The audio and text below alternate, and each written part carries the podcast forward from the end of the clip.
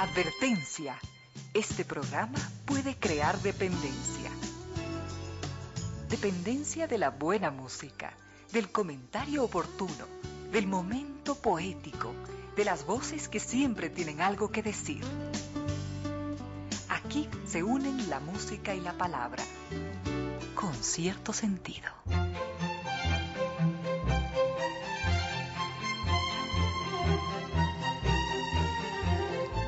Bienvenidos, bienvenidas. Gracias por sintonizar Radio Suceso 101.7 FM. Gracias por compartir estas horas de música, comentarios y entrevistas. Y ojalá, ojalá al final de la jornada, como siempre, podamos imaginar con esos favores que la fantasía nos hace. Podamos imaginar que rendimos un real, justo y merecido homenaje a la inteligencia, a la sensibilidad, a la autoestima, a la confianza, a la alegría de vivir y siempre, siempre a las ganas de luchar de todos donde quiera que nos encontremos, a las ganas de luchar por una vida más digna en lo individual y lo colectivo, y en esa tarea de cada tarde, de cada jornada, de manera generosa, inteligente, leal, nos acompañan ustedes con sus correos a las casillas ramiro díez arroba radiosucesos.net o reina díez arroba radiosucesos.net. También lo hacen a través de redes sociales como Twitter, los usuarios arroba Ramiro o arroba Reina Victoria DZ. En Instagram, mi cuenta personal, arroba Reina Victoria 10 y Facebook con cierto sentido. Y también, por supuesto, gracias a cada uno de ustedes que también se mantiene allí a través de las ondas de radio. Y gracias a NetLife, que nos invita a cambiarnos a NetLife, porque es ese Internet seguro de ultra alta velocidad que además de garantizarnos esa seguridad, nos garantiza productividad y atención personalizada. También, por supuesto, nos acompaña Banco del Pacífico, innovando desde 1972 y cada día brindándonos un excelente servicio. Al frente se encuentra el doctor Córdoba ya listo y dispuesto para entregarnos una excelente selección musical. Con cierto sentido. Justamente en estos momentos, queridos amigos, nos preguntaban cuál es nuestro menú de hoy. La verdad sea dicha, no tenemos ni la menor idea. Tenemos que revisar apenas todos los mensajes que nos han hecho llegar a través de redes sociales y correos electrónicos. Estamos apenas abriendo esos mensajes, pero hay algo sumamente importante que les queríamos transmitir, queridos amigos. Hoy, 13 de abril, se está celebrando el Día del Maestro aquí en el Ecuador. Entonces nosotros queríamos extender nuestro agradecimiento hacia ustedes, hacia cada uno de ustedes individuos que han entregado toda su vida a la educación.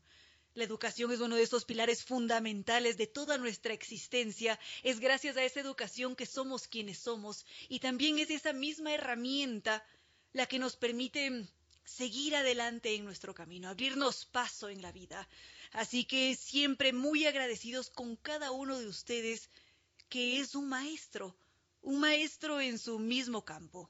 Están los padres, que son grandes maestros, siempre son nuestra luz, o quizás quienes nos representan, los tíos, los abuelos, mm, los primos, los hermanos. Están también aquellos maestros artesanos que tantas enseñanzas nos dejan. Así que siempre muchas gracias y que mm, siempre celebremos a todos los maestros del mundo con cierto sentido.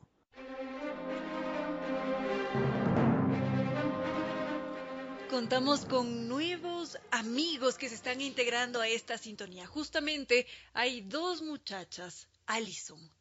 La una es una lectora empedernida, mientras que la otra es muy jovencita, en este momento se encuentra en sintonía con su madre Fabiola y con su hermana, y es un verdadero gusto saber que Alison, la lectora empedernida, y Alison, esta niña a la que le gusta pintar una vez que termina clases, se encuentren por primera vez en sintonía. Es un verdadero gusto poder compartir con ustedes también, poder adentrarnos en este mundo magnífico que es la ciencia, la literatura, la historia, y que todo esto lo hagamos de la mano, queridos amigos. Y justamente ahora que pienso en Y también en Allison, en el par de Allison, Allisons, cada una con, con sus predilecciones, hubo una mujer en la historia sencillamente extraordinaria y que se dedicaba a los libros por una parte y por otra se dedicaba a la pintura. Y para sumarle aún más encanto a esta mujer, también se dedicaba a las ciencias. Entonces, queridos amigos, los invito a que nos preparemos para conocer muy de cerca a una mujer extraordinaria que perteneció a la época victoriana, que fue escritora, ilustradora y también científica. Y si es que se les ocurre de quién se trata, ya saben, queridos amigos, siempre pueden escribirnos. Tiene que existir alguna luz entre la noche más espesa, algún país desconocido donde no exista la tristeza. Esa luz, ese país, está dentro de usted. Gracias por compartir con cierto sentido.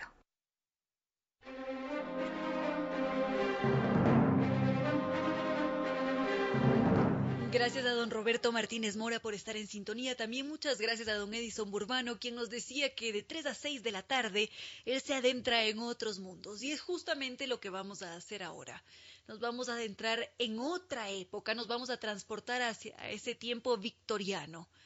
¿Qué quiere decir una época victoriana? Esto querría decir que nos estamos remontando en el tiempo unos cuantos años a un periodo indeterminado en el que Gran Bretaña vivió una época de esplendor.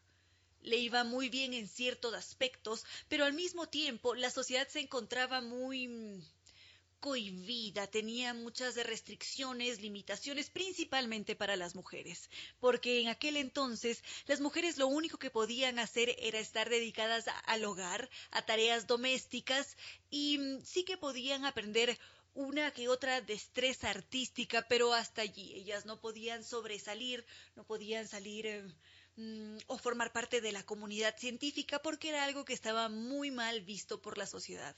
Una mujer tenía que desempeñarse en el hogar, casarse y hasta allí. Entonces fue un tiempo complicado en el que también existieron mujeres extraordinarias que a pesar de todas las limitaciones lograron salir adelante, llevar a cabo todos sus proyectos y destacar en esa época victoriana. Una de esas mujeres fue Beatrix Potter.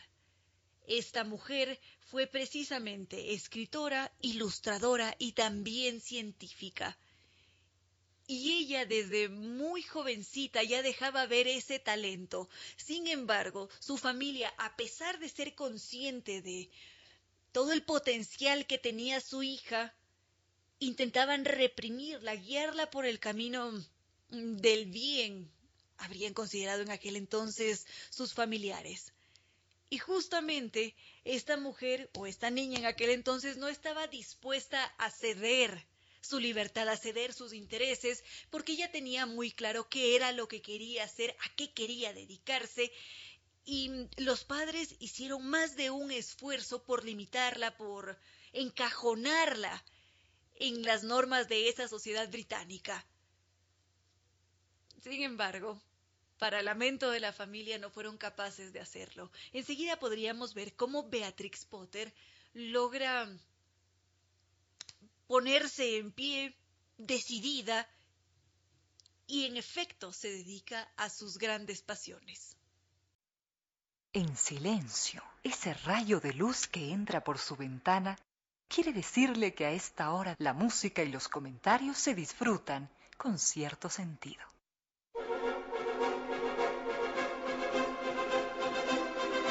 Gracias queridos amigos por todas las solicitudes que nos hacen con sus temas. Enseguida vamos a continuar con cada una de ellas, pero por ahora nos íbamos a centrar en la vida de Beatrix Potter, esta mujer que más adelante se convertiría en ilustradora, escritora y también científica.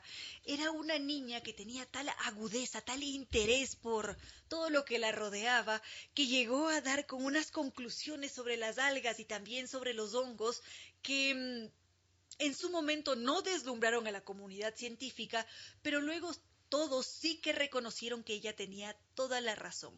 Ya vamos a llegar a este punto en el que Beatrix Potter decide dedicarse a las ciencias, pero por lo pronto, vamos por los inicios. Cuando Beatrix Potter empieza su vida cuando era muy chiquitica, ella ya estaba muy limitada por sus padres. Su madre tenía terror de que ella mantuviese contacto con otros jovencitos porque consideraba que en cualquier momento ella podía contraer un germen y que iba a caer muy enferma. Tenía un hermano quien era su único amigo y entre los dos, para no sentirse tan solos, lo que hacían era hacerse amigos de los otros animales. Ellos tenían toda clase de mascotas mm, que eran consideradas como extrañas. Tenían ratones, conejos, tenían murciélagos, todo animalito que les parecía curioso o que podían tenerlo en casa, ellos lo acogían.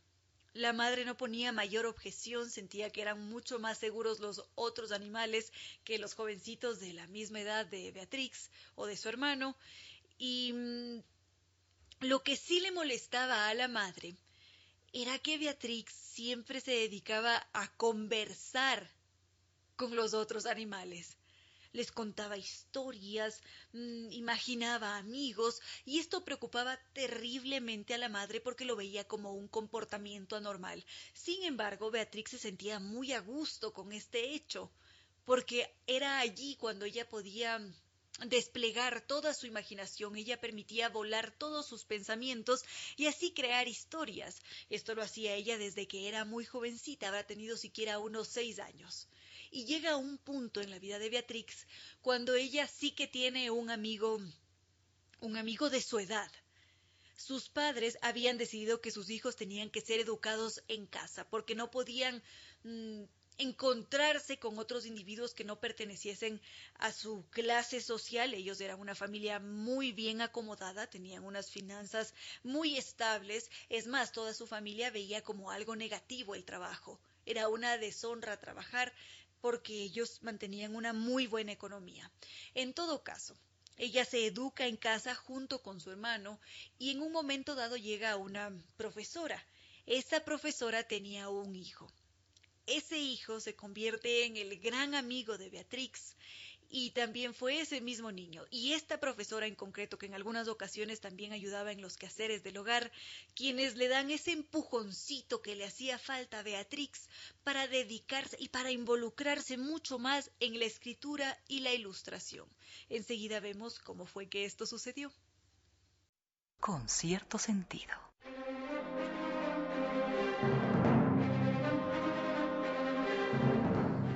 Estábamos de la mano de la vida de Beatrix Potter, esta niña inglesa que no sabía que se iba a convertir en una reconocida ilustradora, escritora y también científica, porque en un principio ella lo único que buscaba era ser una niña. Beatrix se encontraba muy limitada en su hogar porque su madre no le permitía interactuar con otros jovencitos, únicamente tenía a su hermano, tenía por supuesto la imaginación. Eso nunca le faltó a esta niña que gracias a esa imaginación pudo vivir una infancia muy entretenida y fantástica, porque ella se dejaba deslumbrar por cada detalle. Si es que estaba en el jardín, se acercaba a esos otros animales, los dibujaba y con un detalle extraordinario. Es más, muchas de las ilustraciones de Beatrix Potter más adelante fueron utilizadas por científicos para poder ilustrar lo que ellos querían transmitir. Ella era una niña muy talentosa, toda la familia lo sabía, pero no todos buscaban potenciar el talento que presentaba esta muchacha, a excepción de esta mujer que fue su institutriz, que también ayudaba en los quehaceres del hogar y que tenía un hijo. Ella sí que buscaba en sus momentos, cuando tenía la posibilidad, darse sus licencias para encaminar a esta niña y fomentar las artes en ella fomentar la escritura. Y mm, hubo un punto en el que el hijo de esta institutriz cae enfermo, la institutriz también es despedida, y lo que hacía Beatrix era mantener contacto con el jovencito porque era su único amigo, y ella cuenta que una vez que ellos partieron de su hogar, inmediatamente ella buscó escribirles una carta. Entonces, cuando eso sucedió, Beatrix solía decir que cuando se encontró con la hoja de papel allí frente a ella y en blanco, que ella no supo qué escribir. Simplemente tenía esa hoja y no le fluían las palabras. Entonces, en ese momento, ella decidió que la mejor forma para comunicarse con su amigo era crear una historia, y no solamente escribirla, sino también dibujarla. Y fue así como ella empezó a trazar unas orejas largas, unos bigotes y creó la historia de un conejo. Ante esto, la institutriz sabía o conocía muy bien todo su potencial y es más, ella se atrevió a decirle, ¿sabes qué? Tú deberías guardar todo esto que vas creando. Nosotros también vamos a hacer lo mismo. Vamos a guardar estas cartas que le entregas a mi hijo, porque definitivamente en un momento dado, estas cartas van a convertirse en un verdadero deleite para todos los niños del mundo porque son unos cuentos infantiles que van a alegrar a cualquiera, así como lo hicieron con mi hijo cuando estuvo enfermo y cuando se separó de ti. Entonces, esta niña que sí que había buscado estudiar, que sí que había buscado hacer algo diferente, logró liberarse de todas esas cadenas que la oprimían gracias a la imaginación, gracias a fluir a través de la escritura. Y enseguida podríamos ver en qué momento finalmente Beatrix sale a la luz y empieza a ser reconocida como una destacable escritora e ilustradora con cierto sentido.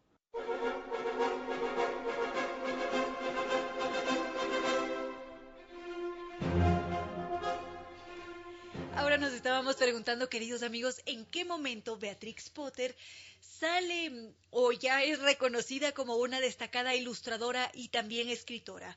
Esta niña pasó toda su vida dedicada a la ilustración, a la escritura, en un momento dado ella decide dedicarse a las ciencias porque a través de esa observación ella llegaba a sus propias conclusiones. Ella se había centrado mucho en el estudio de las de los hongos y también de las algas mm, que tenían una relación en concreto y mm, era tal su su empeño, sus ganas de aportar a la comunidad que le había solicitado a su tío, quien tenía muy buenas conexiones en el mundo científico, que presentara su teoría.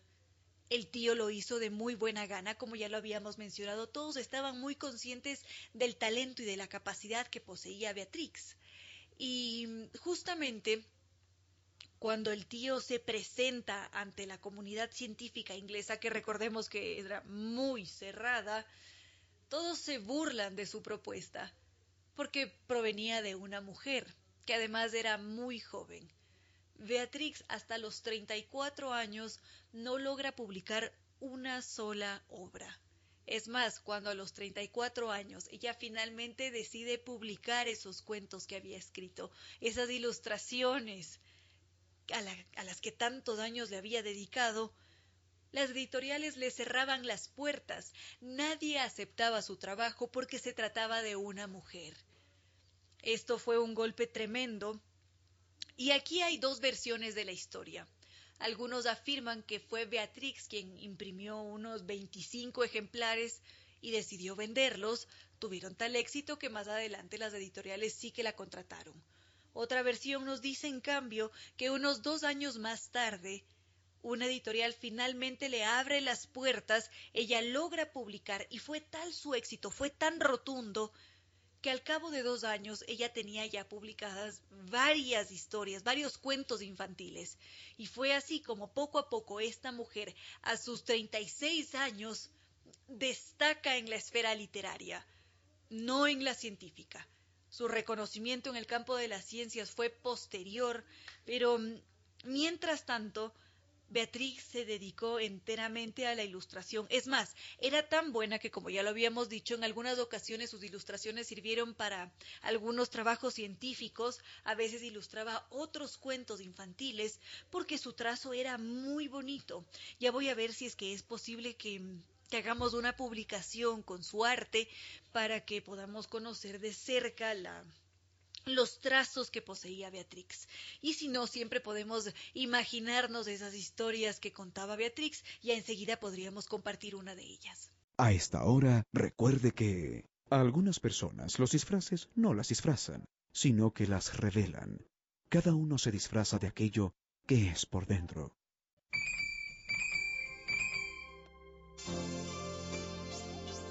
Por si las moscas, hay profetas que callan su profecía. En pocas palabras, la poesía dijo, Por si las moscas, hay profetas que callan su profecía.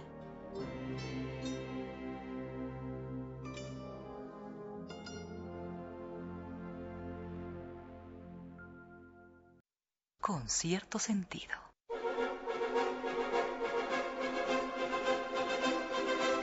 Gracias queridos amigos por todos sus mensajes. Gracias a don Fabián Salvador, don Ricardo Rivadeneira, don Sebastián Ruales, Juan Carlos. Muchas gracias queridos amigos por estar.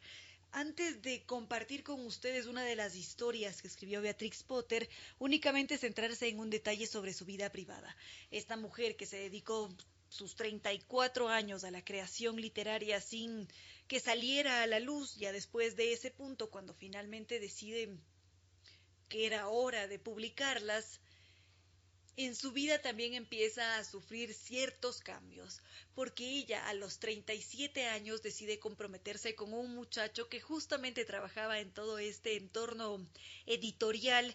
Ella lo hace a espaldas de sus padres, porque ellos no estaban de acuerdo con que su hija se estuviese relacionando con alguien de una clase social que no fuese la suya. Entonces, ellos se querían mucho, se prometieron a espaldas de los padres y lamentablemente ese casamiento nunca sucedió, porque a pocos meses de celebrar la boda falleció su prometido, no se sabe exactamente por qué, algunos dicen que tal vez tuvo leucemia, otros lo atribuyen a un virus, no se sabe, pero en todo caso ya no pudo darse ese matrimonio y Mientras tanto, ella continuó con toda su, producción literaria y no fue sino hasta que ella cumplió los 42 años cuando vuelve a casarse. Para aquel entonces, ella ya había construido un gran patrimonio, porque ya no solamente se dedicaba a escribir, sino que era propietaria de hectáreas enteras de granjas, tenía ovejas, tenía cultivos, y así ella fue construyendo un patrimonio muy poderoso, nunca llegó a tener hijos y cuando ya llegó el tiempo de partir de esta tierra, ella le dejó todo su patrimonio a Inglaterra. Quería que todos los bienes, que todos los campos le pertenecieran a su nación y eso fue lo que sucedió con la vida de Beatrix Potter. Enseguida compartimos una de sus historias brevemente. En algún lugar de la realidad existe la fantasía. Con cierto sentido.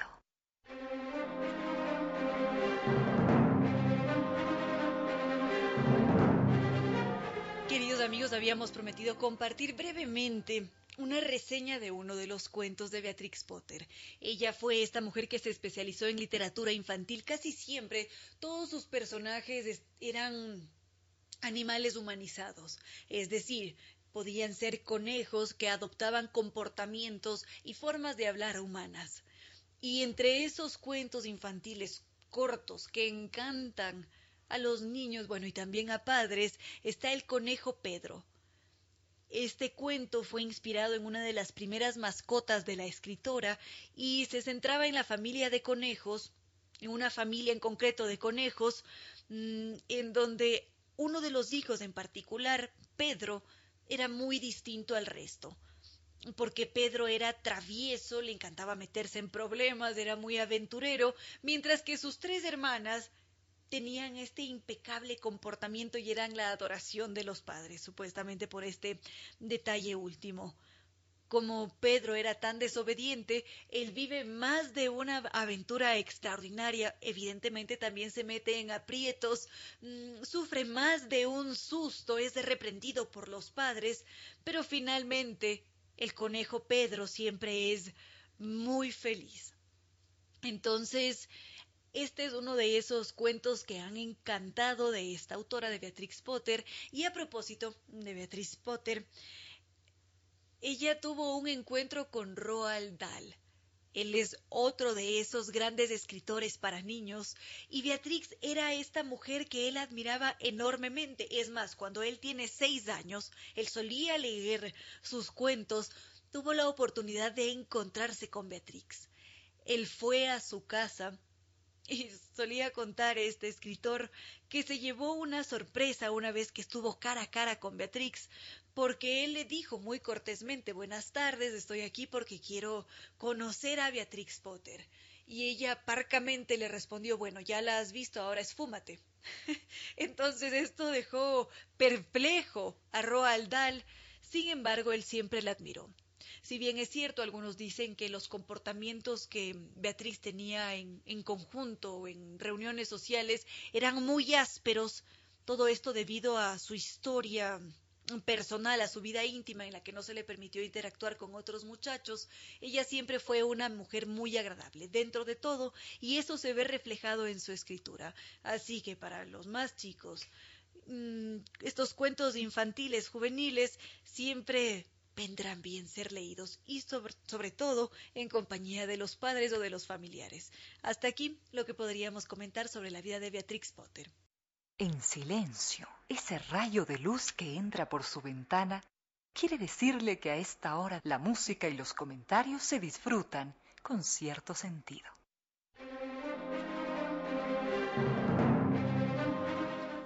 Queridos amigos, como lo hacemos cada tarde, queríamos agradecerles por estar aquí compartiendo con cierto sentido. Siempre gracias por estar, por mantenerse en contacto a través de redes sociales como Facebook con cierto sentido, Twitter arroba Ramiro 10 o arroba Reina Victoria Instagram arroba Reina Victoria 10. Muchísimas gracias también a doña Ana Karina Zambrano que nos ha hecho una especial sugerencia que vamos a escuchar a continuación. A esta hora, recuerde que no puede impedirse el viento, pero pueden construirse molinos. La autoestima, de lo que tanto se habla en estos tiempos, no es lo que muchos piensan. Estimar mucho al auto. No, la autoestima es la consideración de nuestro valor como seres vivos, como seres humanos. Todos los vehículos del mundo no valen lo que la vida más humilde. La autoestima no es, recuérdelo, la estimación que se le pueda tener al auto. Esa, esa es otra cosa. Valore la vida. Conduzca con precaución. Con cierto sentido.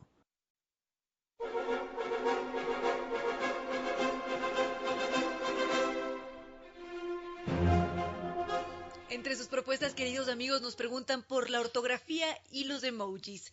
Con toda certeza, ahora todos somos muy conscientes que en el lenguaje diario de cada día existe esta marcada tendencia a utilizar emojis, a utilizar una carita feliz, un corazón, mm, una carita que parecía que no, parecería que nos transmite que está enamorada. En fin, hay toda una serie de, de, dibujitos que buscan transmitir emociones o un evento o una actividad en concreto a través de una imagen. Y Ahora algunos se preguntan cómo escribimos o cómo conjugamos la ortografía con esos emojis. Ahora, las de recomendaciones actuales nos dicen que las formas de escribir han ido cambiando y cuando ya nos encontramos con toda una serie de emojis de estos muñequitos seguidos, en donde no hay ni una sola palabra para expresar un mensaje, no es necesario separarlos ni por comas ni ponerles un punto final, porque se trata de estas pequeñas imágenes. Ahora, si es que estamos utilizando un emoji en una frase, lo que se recomienda es separarlos de cada palabra con un espacio y normalmente se lo ubica sin un espacio antes del signo de puntuación. Es decir, que podríamos escribir te quiero mucho, espacio, corazón, coma, ojalá que nos podamos ver pronto.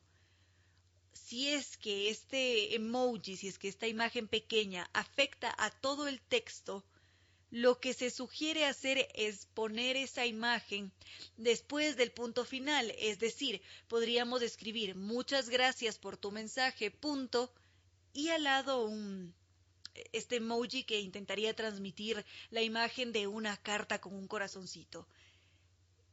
Y si es que lo que vamos a hacer es utilizar ese emoji para reemplazar una palabra, entonces la escribiríamos como si es que se tratase de una palabra. Podríamos escribir vamos a jugar y el emoji de un balón para decir vamos a jugar fútbol y luego a comer helados y el emoji de un helado como si se tratase de una palabra.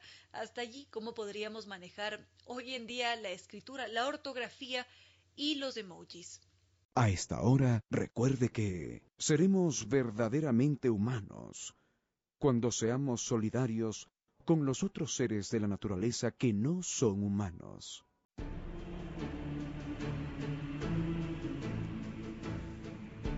Viva con Diners. Viva su mejor historia. Aquí en Sucesos, un día como hoy. Con el auspicio de Diners Club, tu mundo sin límites. Hubo un momento de inteligencia en el cual los humanos aprendimos a decir mucho más de lo que las palabras decían. Aquel estilo irónico en la literatura se lo debemos, entre otros, al poeta y fabulista francés Jean de La Fontaine. De La Fontaine nos enseñó que el león, símbolo de los reyes y poderosos, podía parecer como un ser brutal, injusto, tiránico. Y ni los reyes ni los poderosos podían ofenderse ni tenían cómo protestar, porque la historia que se contaba era la de un león, no la de ningún ser humano. Y aquel león podía comportarse también sabio y generoso para dar a entender que los poderosos, si son inteligentes, pueden y deben ser generosos y sabios. En fin, que las fábulas de La Fontaine eran un medio inteligente para decir verdades, sin que nadie pudiera descargar sus iras por sentirse aludido. Pero los animales en La Fontaine no son figuras tiesas, estereotipadas. Ellos, en aquellas historias, al igual que los humanos, presentan luces y sombras, virtudes y defectos. Por ejemplo, los zorros, con toda su inteligencia y astucia, pueden a veces ganar. O como algunos humanos que se creen muy zorros, pueden terminar en la peletería. Las obras de La Fontaine de cuervos y tortugas, de hormigas y cigarras, de ratas y leones, tan divertidas para los niños, enseñan también a los adultos que quieren seguir aprendiendo sobre la vida con todas sus sutilezas. Jean de La Fontaine, como los grandes escritores, seguirá siendo leído y aplaudido por los públicos que quieren beber de la fineza de sus letras y de la profundidad de su sabiduría. Jean de La Fontaine, el francés que nos regalara tantas y tan deliciosas historias, estaba siendo recibido por el silencio y el misterio, un día como hoy. 13 de abril de 1695. Y los humanos siempre le agradeceremos que nos haya enseñado a pensar a través de la voz de los animales.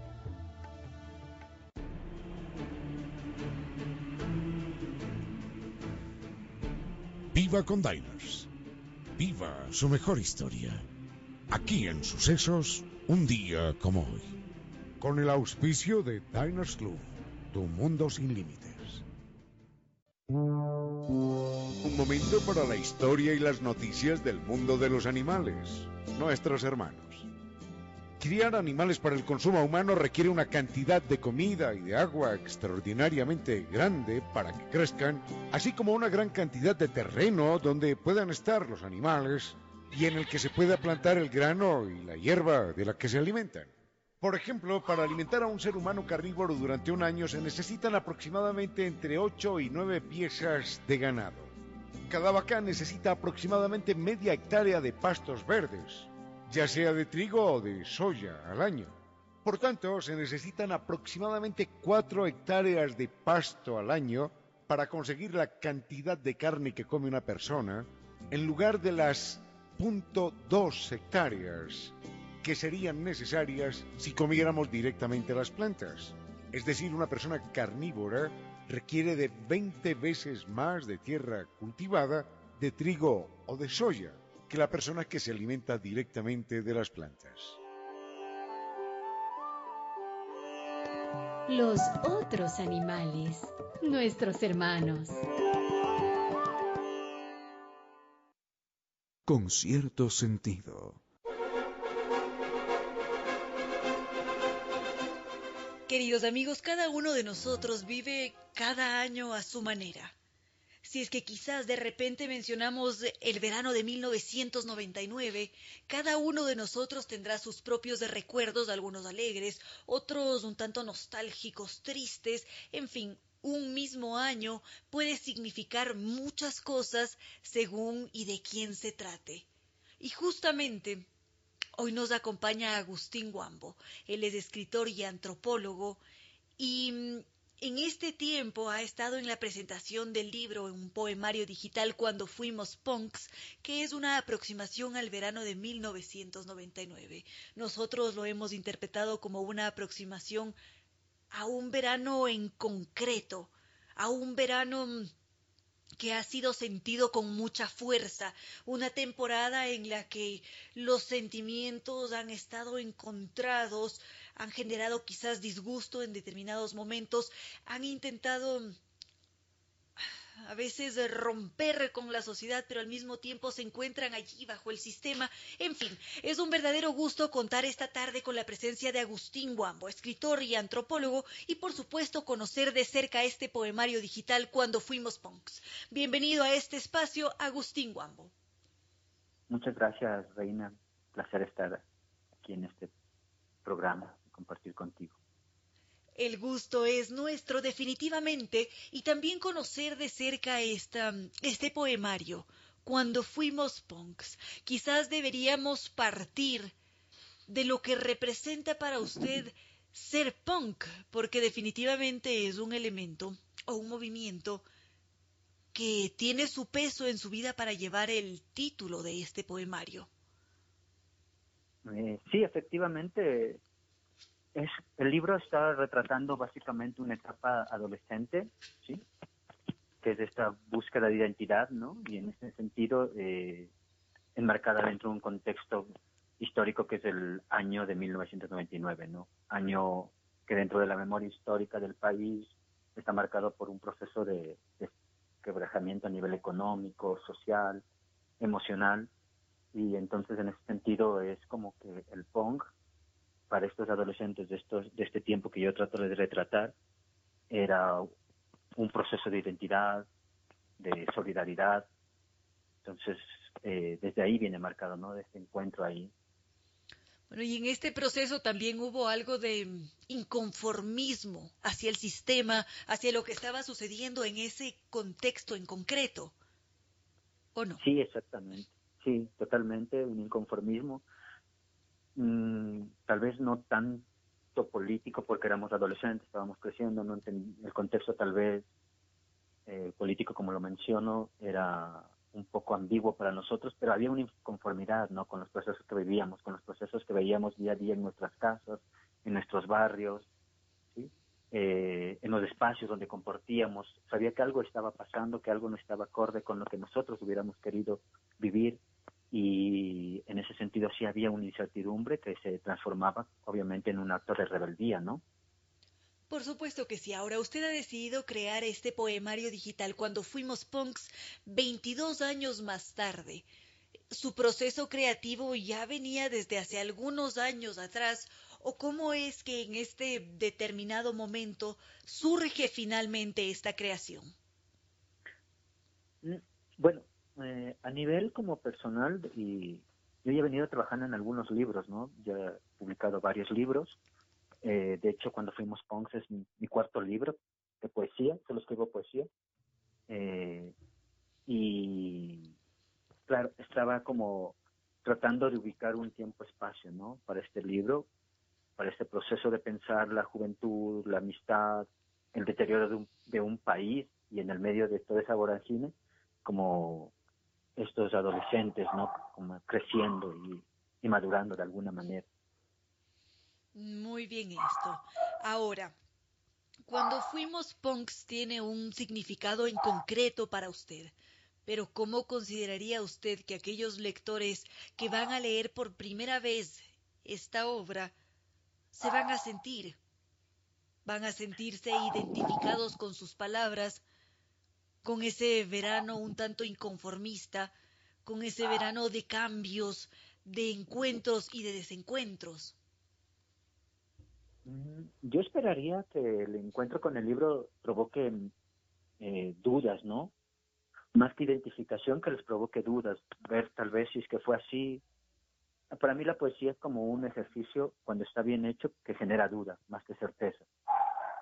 Eh, y más que identificación que genere algún tipo de, sentimiento de búsqueda. ¿no? para ver si es que realmente lo que se está diciendo en este libro o en ese, en ese texto o en esas líneas reflejan la realidad como tal. Entonces yo lo que busco es como que la gente pueda tener este acercamiento hacia esta época y a partir de, de, la lupa actual poder ver cómo también fue afectada su realidad durante ese tiempo, ¿no? ¿Consideraría usted que este mismo, este mismo poemario, cuando fuimos punks, podría tener mm, ese mismo impacto que se busca en la sociedad ecuatoriana en otros países como Perú, Colombia, Bolivia, quizás? ¿O cree que va a haber por allí mm, una interferencia o parte de la esencia que podría perderse ya que se trata de diferentes países? Yo creo que la rebeldía está muy extendida a nivel del, del, contexto global, ¿no? en ese sentido, me parece que el libro sí representa muy bien esta idea de la rebeldía eh, per se. Eh, yo le, he leído este, este texto en otros, en otros espacios, eh, para otros públicos que no son los ecuatorianos y, y si hay una cercanía, ¿no? Hay una resonancia en cuanto a, esta idea de la, como decíamos, un poco de la, de esta búsqueda de, identidad, de la rabia que hay durante el proceso de crecer, de este inconformismo con la cotidianidad que muchas veces está presente y que actualmente ahora podemos verlo tal vez también a través del inconformismo en el medio político, económico, ¿no? Entonces yo creo que sí hay una identificación y hay una suerte de cercanía en cuanto a los contextos eh, latinoamericanos sobre todo, porque es algo que hemos podido vivir constantemente. Bueno, esto es algo sumamente importante y ahora nos gustaría saber cómo ha sido recibido hasta este punto cuando fuimos punks. Eh, ha tenido buena recepción, la verdad. Por eso nosotros ahora nos lanzamos a, a crear esta versión digital del libro, porque eventualmente el libro es un, tiene un contexto físico, eh, es un libro objeto que tú lo puedes tener en tus manos, eh, pero por esta misma recepción y porque el pedido de la gente de otros países era como poder obtener el libro, se ha hecho esta, esta versión digital como tal. Bueno, sí, justamente este libro objeto es muy bonito. Ya desde su presentación nos encontramos con una ilustración diferente que inmediatamente nos captura. Mm, y cuando abrimos ya las páginas de este poemario, todo cambia. Ahora, usted nos hace una invitación o nos da una bienvenida al Pogo Andino, a la ciudad Páramo. ¿Qué representa esto para usted ¿Qué es lo que nos quiere transmitir a través de Pogo Andino Ciudad Páramo?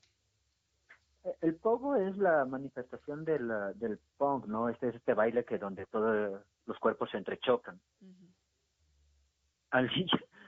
nosotros si nos damos cuenta en el contexto de, de las fiestas indígenas, cuando bailamos en el Inti Raimi, el San Juan, es básicamente lo mismo bailamos todos alrededor en círculo, tocando el cuerpo y, sacando energía. Entonces, es como un poquito ir por ese proceso, ¿no? Eh, yo he ido reconociendo a través de mi ejercicio de profesional como antropólogo, entonces me parece muy cercano, ¿no? Pues hoy digo que estamos en un poco andino y también porque la ciudad para mí es un poco un, gran marasma de, de, diferentes cosas, ¿no? Que se van entremezclando, que es en sí el, la ciudad es como un gran poco para mí a veces donde todo el mundo está ahí como de un lado a otro. Eso, y la ciudad andina es, básicamente somos eso, ¿no? Somos una ciudad andina eh, premoderna, periférica, pero que nos gusta, ¿no? Definitivamente. Ahora, nos decía que ahora cuenta con una versión digital. Cuando fuimos punks, puede ser adquirido también, imagino, vía redes sociales, vía online, o qué es lo que podemos hacer para disfrutar de su escritura?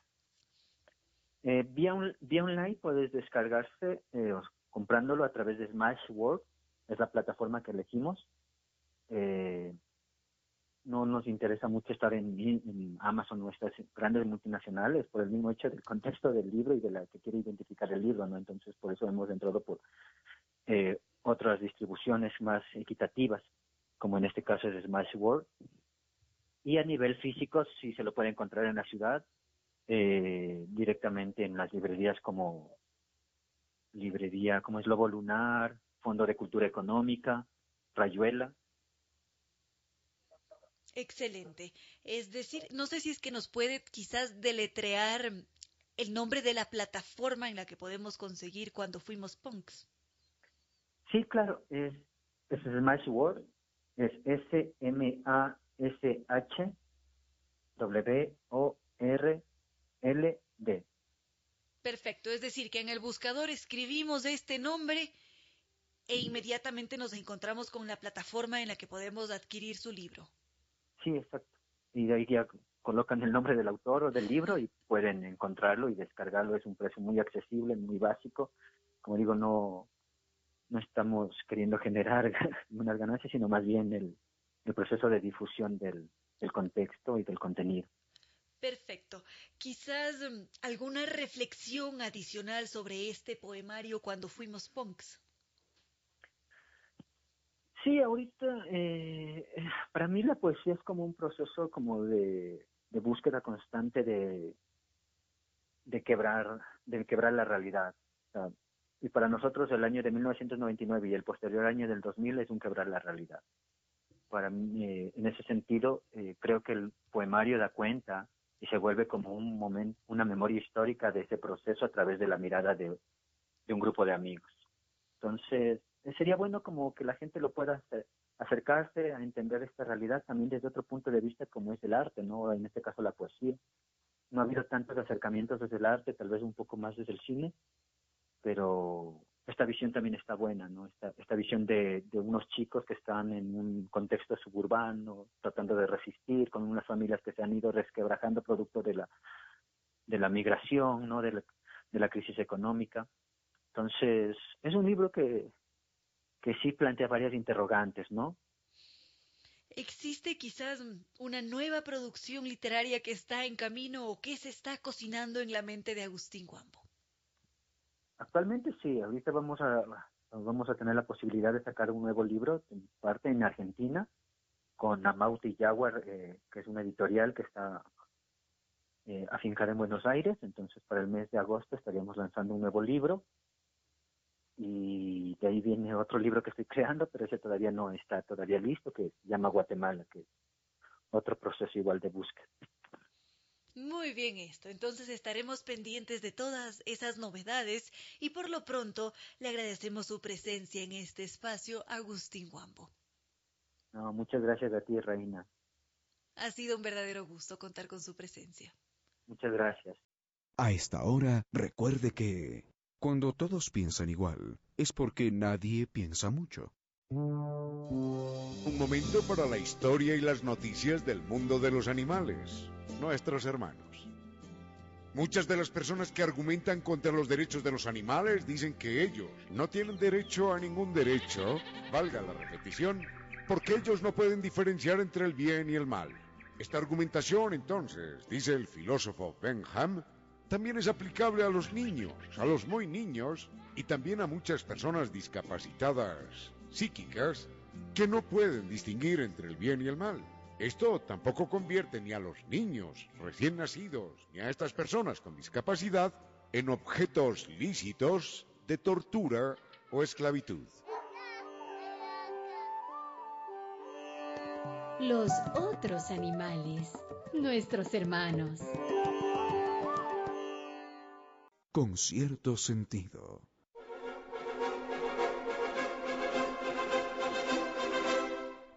Hoy es el Día del Maestro, por supuesto que sí, y quiero rendirle un homenaje a dos queridísimos amigos acá, que son el maestro Giovanni Córdoba y el maestro Vinicio Soria, y también a la gran maestra doña Elizabeth Consuegra. Cada uno de nosotros nos hemos ido enseñando todos los días un poquitito más con esto, con esto de la experiencia que se va acumulando. Así que a, a todos mis compañeros de trabajo, que han sido mis maestros en su momento, Muchísimas gracias. Y a doña Reina Victoria, que es mi maestra de todos los días. Bueno, gracias a todas las personas que en la vida me han enseñado alguna cosa y que, y que me enseñaron lo más fundamental, que en la vida es importante aprender y pensar. Y sobre todo, aprender a pensar. ¿Cómo no rendirle un homenaje a todos los grandes maestros que tuvimos? Yo recuerdo un profesor, eh, un profesor de física en quinto bachillerato que nos hizo una pregunta que después encontré en un libro científico, pero me parece que ese libro había sido editado, había sido publicado muchos años después de aquella pregunta. En todo caso, aquel queridísimo profesor de, de física en quinto bachillerato, con un espíritu, con una visión científica, nos enseñó algo verdaderamente extraordinario. Nos enseñó a pensar. Y enseguida mm, me quiero referir a esa famosa pregunta que nos hizo y quiero también rendirle un homenaje sincero, de corazón, a los maestros, a los maestros que me acompañaron en la vida. Realmente los recuerdo con inmenso cariño. Algunos los recuerdo en términos positivos, a otros no tanto, a otros no tanto, pero igual les agradezco el que en algún momento en su vida hubieran elegido la profesión, la vocación de maestros. Bueno, elegir la profesión, la vocación no se elige, pero en todo caso, con sus errores y demás, les quiero agradecer porque seguro que de todos, absolutamente de todos, algo aprendí. Y todavía, todavía queda mucho por aprender en esta vida, pero para eso estamos. Así que enseguida les cuento una pregunta que yo recuerdo nítidamente en bachillerato y quiero comentar también eh, algo acerca de un extraordinario profesor que tuve en la universidad. Un profesor que, que cuando daba la clase, lo único que uno deseaba era que esa clase terminara pronto. Y ustedes se, se preguntarán, pero entonces, ¿qué tan bueno era? Era excelente, era excelente. Enseguida les cuento por qué uno quería que la clase terminara pronto con ese profesor. Pero bueno, estas son eh, anécdotas personales y de alguna forma constituyen un sentido, un real, un sincero homenaje a los maestros que nos siguen acompañando en la memoria. En un momentito, ¿eh? Con cierto sentido.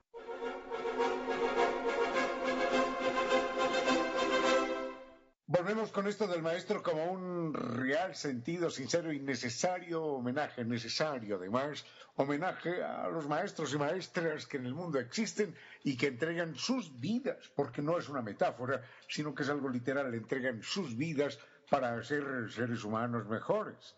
La doctora Elizabeth Castelli nos ha enviado una selección grande de frases acerca de lo que es el maestro, de lo que es la enseñanza, de lo que es la verdadera educación.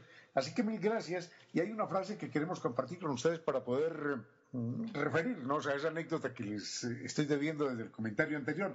La frase es de Calvin Goodrich y dice, la educación consiste en enseñar a los seres humanos no lo que deben creer, sino enseñarles a pensar. De hecho, se dice que el verdadero maestro es el que enseña a dudar, inclusive a dudar de aquello que el maestro enseña. Bueno, en todo caso, la anécdota que tengo con el profesor de bachillerato, anécdota inolvidable, es esta. Nos eh, plantea en la primera clase de física un problema. Dice, se van a extrañar, pero no hemos dado la primera clase, pero ya tienen el primer examen. Respondan a esta pregunta.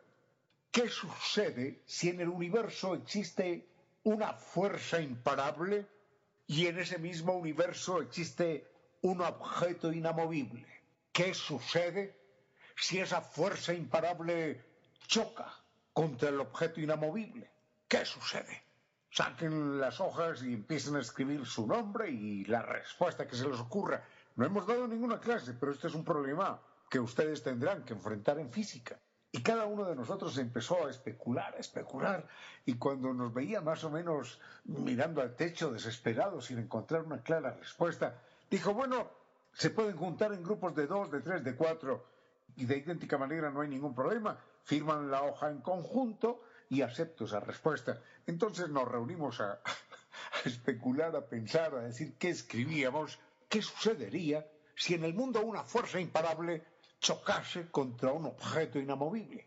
Hubo muchísimas respuestas y enseguida vemos cuál fue la respuesta científica que nos dio ese profesor y cómo nos cambió la visión del mundo y cómo nos dio en verdad la primera clase, que no era enseñarnos a creer, sino enseñarnos a pensar. Vamos a ver qué sucedería si una fuerza imparable chocase contra un objeto inamovible. En un momentito. Con cierto sentido.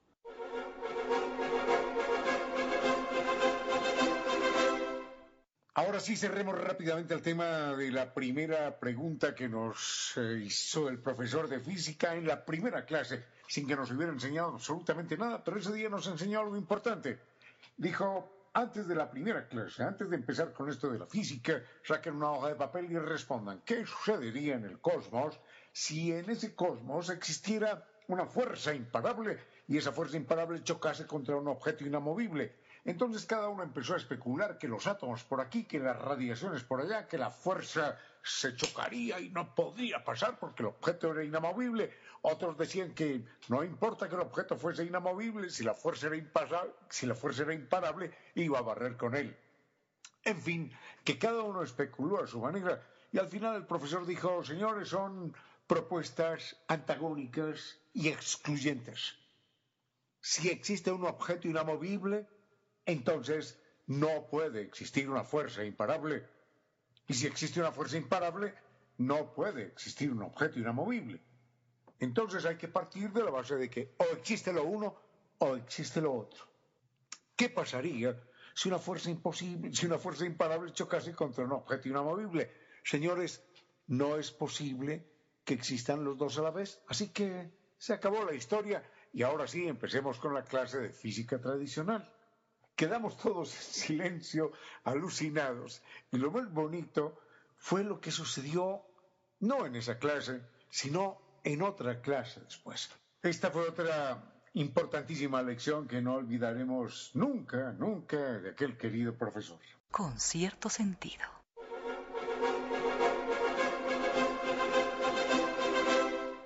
Creo que podemos ir cerrando el tema de los maestros, de los profesores, y quiero compartir con ustedes una linda anécdota de bachillerato también. Aquel profesor que señalaba en un principio que nos había enseñado algo tan importante acerca de la física, bueno, más que de la física, del pensamiento, de la lógica, de cómo descubrir las preguntas tramposas, de cómo descubrir las propuestas filosóficas que no tienen ningún sustento. Aparte de eso, recuerdo que en alguna ocasión él estaba dando la clase común y corriente de espaldas a, nosotros, escribiendo en el tablero, cuando de repente un ruido que nos hizo que todos miráramos a un compañero de apellido Sempertegui. Y nos percatamos, así con risitas bajas, nos percatamos de que Sempertegui estaba dormido, roncando, con la cabeza echada hacia atrás en una placidez total y los brazos caídos a cada lado. Entonces, simplemente el profesor se dio vuelta y en vez de montar en cólera por lo que hubiera considerado otro único respeto a su clase, el profesor siguió escribiendo en el tablero y dijo, voy a seguir hablando en voz baja, esto lo escribió, voy a seguir hablando en voz baja como si estuviera dictando la clase. Por favor, que nadie se ría, que nadie despierte a Sempertegui. Y entonces el profesor siguió hablando del tema de física y cada uno de nosotros siguió en sus actividades, como escribiendo, como sacando el cuaderno de aquí, sacando el cuaderno de allá, creando el ruido ambiental que se esperaría en una clase común y corriente. Mientras tanto, Sempertegui seguía roncando como pocas veces en su vida. Vaya uno a saber qué cansancio tenía, qué agotamiento tenía, lo cierto fue que la clase continuó los últimos diez minutos sin ningún problema y cuando terminó la clase, pim pim, sonó la campana por allá y eso hizo que Simpertegui diera un salto asustado y cada uno de nosotros, bueno, jiji, jaja, se acabó la clase. Pero aquella, aquella clase de física fue ante todo una lección de generosidad, una lección que nos enseñó que uno tiene que respetar el cansancio de los demás. Aquel compañero no se quedó dormido en clase simplemente porque hubiera decidido dormirse en clase y faltarle al respeto al profesor, no. Se quedó dormido en clase porque vaya uno a saber qué mala noche imposible pasó y su límite de resistencia llegó al techo en ese momento. Esa es una lección eh, de humanidad, de respeto, que también se puede recibir en una clase de física. Y enseguida vuelvo con el profesor que nos hacía desear que la clase terminara lo más pronto posible, en un momentito. Con cierto sentido.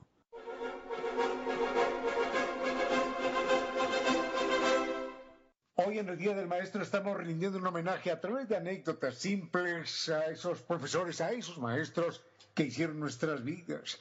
A la señorita Elena, en mi caso, la primera que me enseñó eh, las letras y la geografía, los continentes y algo de la historia y de tantas cosas en primero de primaria.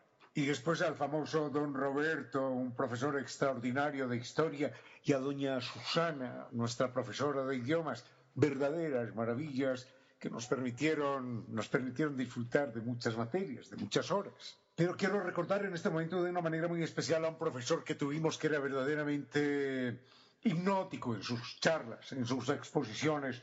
Un hombre profundo, era un verdadero sabio, un hombre que lo que eh, más nos enseñaba era el deseo de aprender, el deseo de conocer. Y aunque sus clases eran fascinantes de principio a fin, basta señalar que eran las únicas clases en las cuales había más estudiantes presentes que los que estaban matriculados. Porque la gente que tenía una hora libre y que coincidía con la clase de este profesor, entraba al salón a escuchar su clase y la gente terminaba sentada en el piso, en cualquier parte, en cualquier rincón, una aglomeración total en los salones y terminaba la clase, este señor, y, decía, bueno, yo tengo algo más que decir, si les parece nos vamos al auditorio.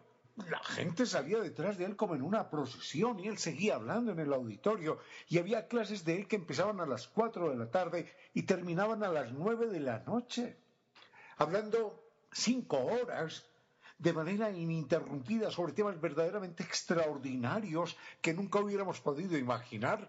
Quedábamos alucinados, deslumbrados con este profesor. Y a la vez también muchas veces deseábamos que terminara la clase pronto, en algún momento, para ir corriendo a la biblioteca a investigar más acerca del tema que él había propuesto. Así que a ese extraordinario profesor, extraordinario ser humano, gran sabio, gran expositor, que nos enseñó eso, el placer de pensar, el placer de aprender. A ese profesor muchísimas, muchísimas gracias. Ya no está entre nosotros, ¿no? Pero de qué manera nos dejó su huella. Volvemos eh, con algo más y recordemos que en la vida todos somos maestros en un sentido o en otro, porque todos, de todos, terminamos aprendiendo. Entonces, que ese noble papel del maestro lo ejerzamos todos de la mejor manera posible, siempre como un estilo de vida. A esta hora, recuerde que para que nazcan virtudes, es necesario sembrar recompensas.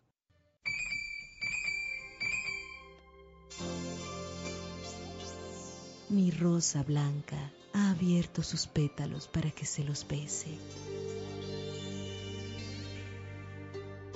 En pocas palabras, la poesía dijo, Mi rosa blanca ha abierto sus pétalos para que se los bese.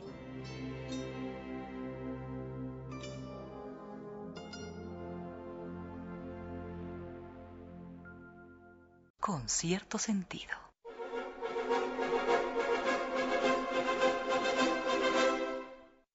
Nos preguntaban acerca del sacerdote francés que descubrió el Big Bang. Eh, dos observaciones. Primero, no era francés, sino belga. Bueno, eso es eh, secundario. Mm, pero por otra parte, no fue él realmente quien descubrió el Big Bang. El Big Bang lo descubre Edgar Hubble, el hombre que eh, con sus descubrimientos astronómicos, valga la redundancia, el hombre que con sus descubrimientos confirmó la teoría del Big Bang. El curita, el curita no francés, sino belga, que se llamó Georges Lemaitre, no, no, no confirma el Big Bang, no lo descubre, sino que plantea la hipótesis, lo cual es todavía más valioso, lo cual todavía tiene mucho y mucho más mérito. De él tengo unos datos eh, curiosos, datos extraordinarios. Este sacerdote Georges Lemaitre fue un hombre valiente, un hombre íntegro, un hombre de una brillantez, una brillantez eh, eh, impensable, porque sin ningún elemento, sin ningún elemento, el hombre sin telescopios, digo, ¿eh? sin telescopios como los que tenía Hubble, por ejemplo, sin esas posibilidades técnicas, él plantea la posibilidad del Big Bang, la posibilidad de que todo en un momento dado se hubiera iniciado a partir de una gigantesca explosión que le dio origen a todo. Él, sin elementos técnicos, plantea la hipótesis. La confirmación, el descubrimiento, corresponde a Edgar Hubble. Sin embargo, me parece que el trabajo de Edgar Hubble era un trabajo mecánico y, se le aparece, se le aparece la información. En cambio, el sacerdote jesuita Georges Lemaitre plantea la hipótesis, una hipótesis cierta, extraordinaria, lo cual lo hace aún eh, más meritorio. Con cierto sentido.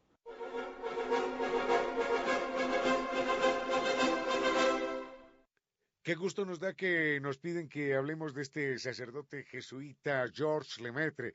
Este sacerdote, mm, iba a decir francés, no, no, este sacerdote belga tiene un mérito extraordinario en la historia de la astronomía, en la historia de la ciencia, y es que él plantea la hipótesis del Big Bang. Y después es eh, un astrónomo norteamericano, Edgar Hubble, el que, el que termina diciendo, sí, sí, eh, el, curita, el curita George Lemaitre tenía toda la razón, lo cual ubica a Lemaitre como uno de los grandes científicos, descubridores en la descubridores y creadores y olfateadores de la verdad cósmica en toda la historia de la humanidad. Este hombre tenía, tenía varias ventajas. Pues una de las grandes ventajas era, para empezar, eh, ser jesuita. Hay que recordar que los jesuitas se han caracterizado siempre por, por estar en contacto mucho con, la cultura, con la ciencia, con, el mundo intelectual. Era hijo de un médico y a la vez, esto es curioso saberlo, era nieto de un agricultor que tenía una hacienda, una hacienda grande, una finca, una tierra grande, en Waterloo. Recuerden que esa fue la última batalla de Napoleón, la batalla que lo, que lo, que lo coloca como el gran derrotado en su momento, la batalla de Waterloo, en la que Napoleón eh, sufre estrepitosa derrota. Y Napoleón, Napoleón Bonaparte, durmió en la casa de aquella finca, de aquella hacienda, la noche anterior a la batalla.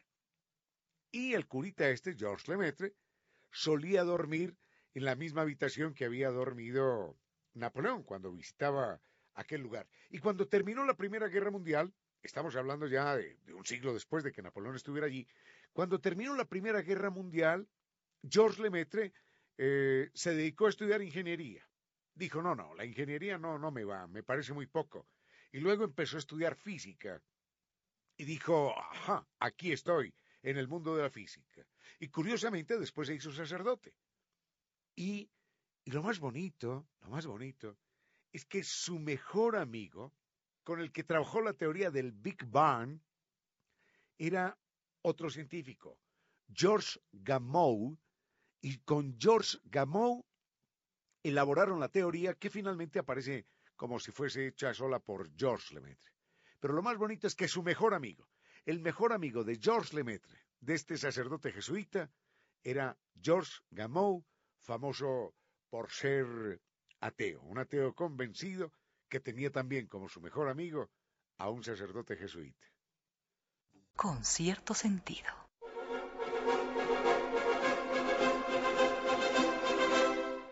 Y esto fue todo por hoy en esta tarde. A todas y todos, gracias por haber compartido estas horas de música, comentarios y entrevistas. Doña Reina Victoria Díez, muchísimas gracias. Doctor Giovanni Córdoba en Controles, gracias a todas, a todos ustedes. Gracias por acompañarnos, gracias por compartir. Recuerden, sin ustedes ninguna alegría sería posible, ningún esfuerzo tendría razón de ser. Gracias a nuestros gentiles, inteligentes, leales, auspiciantes que creen que la radio, en medio de nuestras humanas e inevitables limitaciones, la radio debe entregar tarde a tarde un homenaje, un reconocimiento a la inteligencia, a la sensibilidad, a la autoestima, a la confianza, a la alegría de vivir de todos nosotros todos los días. Gracias a NetLife, el Internet seguro de ultra alta velocidad, que también nos ofrece seguridad, productividad y atención generalizada. Una buena idea es cambiarnos a NetLife. Y también, por supuesto, el Banco del Pacífico. Recuerden que los que somos clientes del Banco del Pacífico, los que tenemos la fortuna de ser sus clientes, sabemos de su extraordinaria calidad.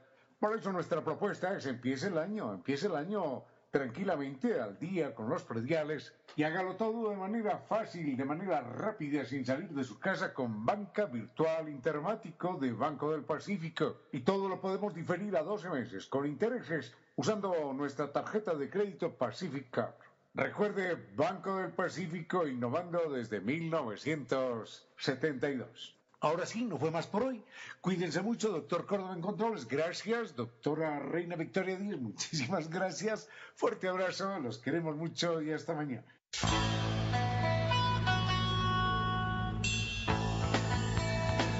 Si como dicen es cierto que en la vida no hay casualidades, piense, ¿por qué escuchó usted este programa? Tal vez escuchó aquello que necesitaba o tuvo la sospecha de esa luz dentro de su propio ser. Una gota de agua, un corazón que late, una semilla en su memoria, un remanso en medio de sus prisas, una voz que aliente su esperanza, una pluma para sus alas.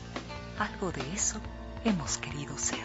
Aquí, en concierto sentido, con Ramiro Díez. Y Reina Victoria Díaz.